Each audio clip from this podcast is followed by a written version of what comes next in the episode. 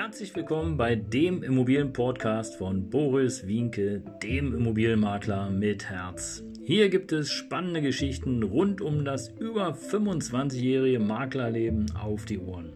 Ich freue mich auch im Namen meines Teams von 3V Immobilien, dass ihr dabei seid. Los geht's, euer Immobilienexperte Boris Wienke. Ja, servus, servus. Danke, dass du reinhörst hier zum Immobilienpodcast. Den Trailer hast du bereits gehört. Und heute haben wir die Folge 159. Immobilienfinanzierung bei der Hausbank. Ja, das ist ein besonderes Thema, weil in der Folge davor ging es darum, wie Amateure Immobilien suchen. Und ich denke, du bist mittlerweile ja ein Profi, du hörst hier regelmäßig den Kanal. Und äh, wenn du es noch nicht getan hast, dann freu dich drauf. Jede Folge geht so zwischen 5 und 10 Minuten. Ich versuche es kurz und knack, knackig zu halten. Und ähm, ja, hör einfach rein. Und heute geht es um Thema Immobilienfinanzierung bei der Hausbank.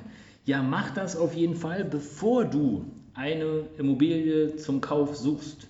Geh erstmal zu deiner Hausbank und prüfe, welchen Kreditrahmen du bekommst.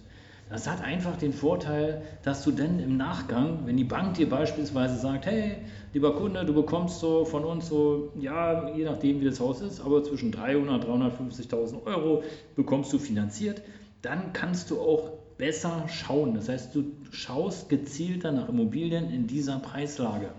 Und wenn du mehr investieren möchtest, dann musst du dir halt noch einen anderen zusätzlichen Weg ausdenken, wie du an finanzielle Mittel kommst ob es dein Oma, dein Opa, deine Eltern, deine Freunde sind, wie auch immer. Es gibt da ganz unterschiedliche Möglichkeiten, noch an Zusatzkrediten ranzukommen, die auch überhaupt gar nicht eingetragen sind im Grundbuch und damit im Grunde genommen auch ja, die Kreditentscheidung der Bank nicht ja, mindern oder schlechter werden lassen, sondern die Bank, die hat ja im Grunde genommen ja auch nur die Zahlen, die du erstmal sozusagen lieferst. Und anhand dieser Zahlen, deiner Bonität und anhand des Objektes erfolgt eine Bewertung und dann erfolgt natürlich auch erst eine Art Kreditzusage. Also geh auf jeden Fall als erstes zu deiner Hausbank, lass dir einen Kreditrahmen äh, abstecken und frage dir bitte gleich auch nach, welche Unterlagen werden benötigt.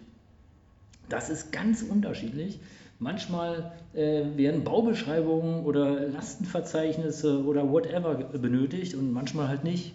Ja, es ist wirklich unterschiedlich von Bank zu Bank.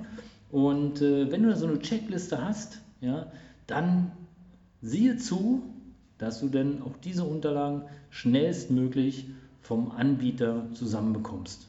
Das heißt also, wenn du eine Wohnung oder eine Immobilie findest, die du kaufen möchtest, dann sollten auf jeden Fall auch diese Unterlagen, die von der Bank gefordert werden, sollten auf jeden Fall auch da sein, weil genauso wie es mit der Finanzierung ist, ist es auch mit der Immobilie.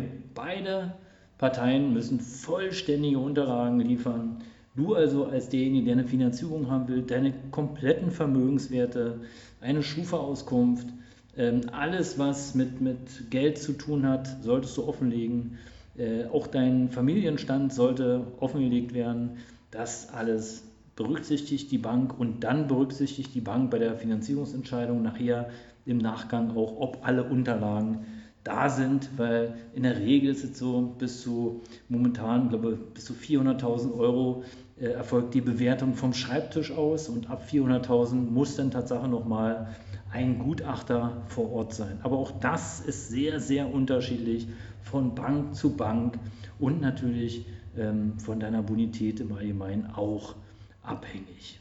Und wenn du dann die Immobilienfinanzierung oder die Vorfinanzierungszusage hast von deiner Bank, dann hast du wirklich einen guten Vorteil, weil du bist im Zweifelsfall auf jeden Fall schneller bei der Zusage. Du hast ja schon eine Finanzierungs, äh, einen Finanzierungsrahmen und den hat dir die Bank ja schon zugesagt. Und ähm, ich erlebe es halt immer wieder, dass ja, Kunden zur Besichtigung kommen, die Wohnung toll finden oder das Haus toll finden, aber noch gar nicht mit der Bank gesprochen haben.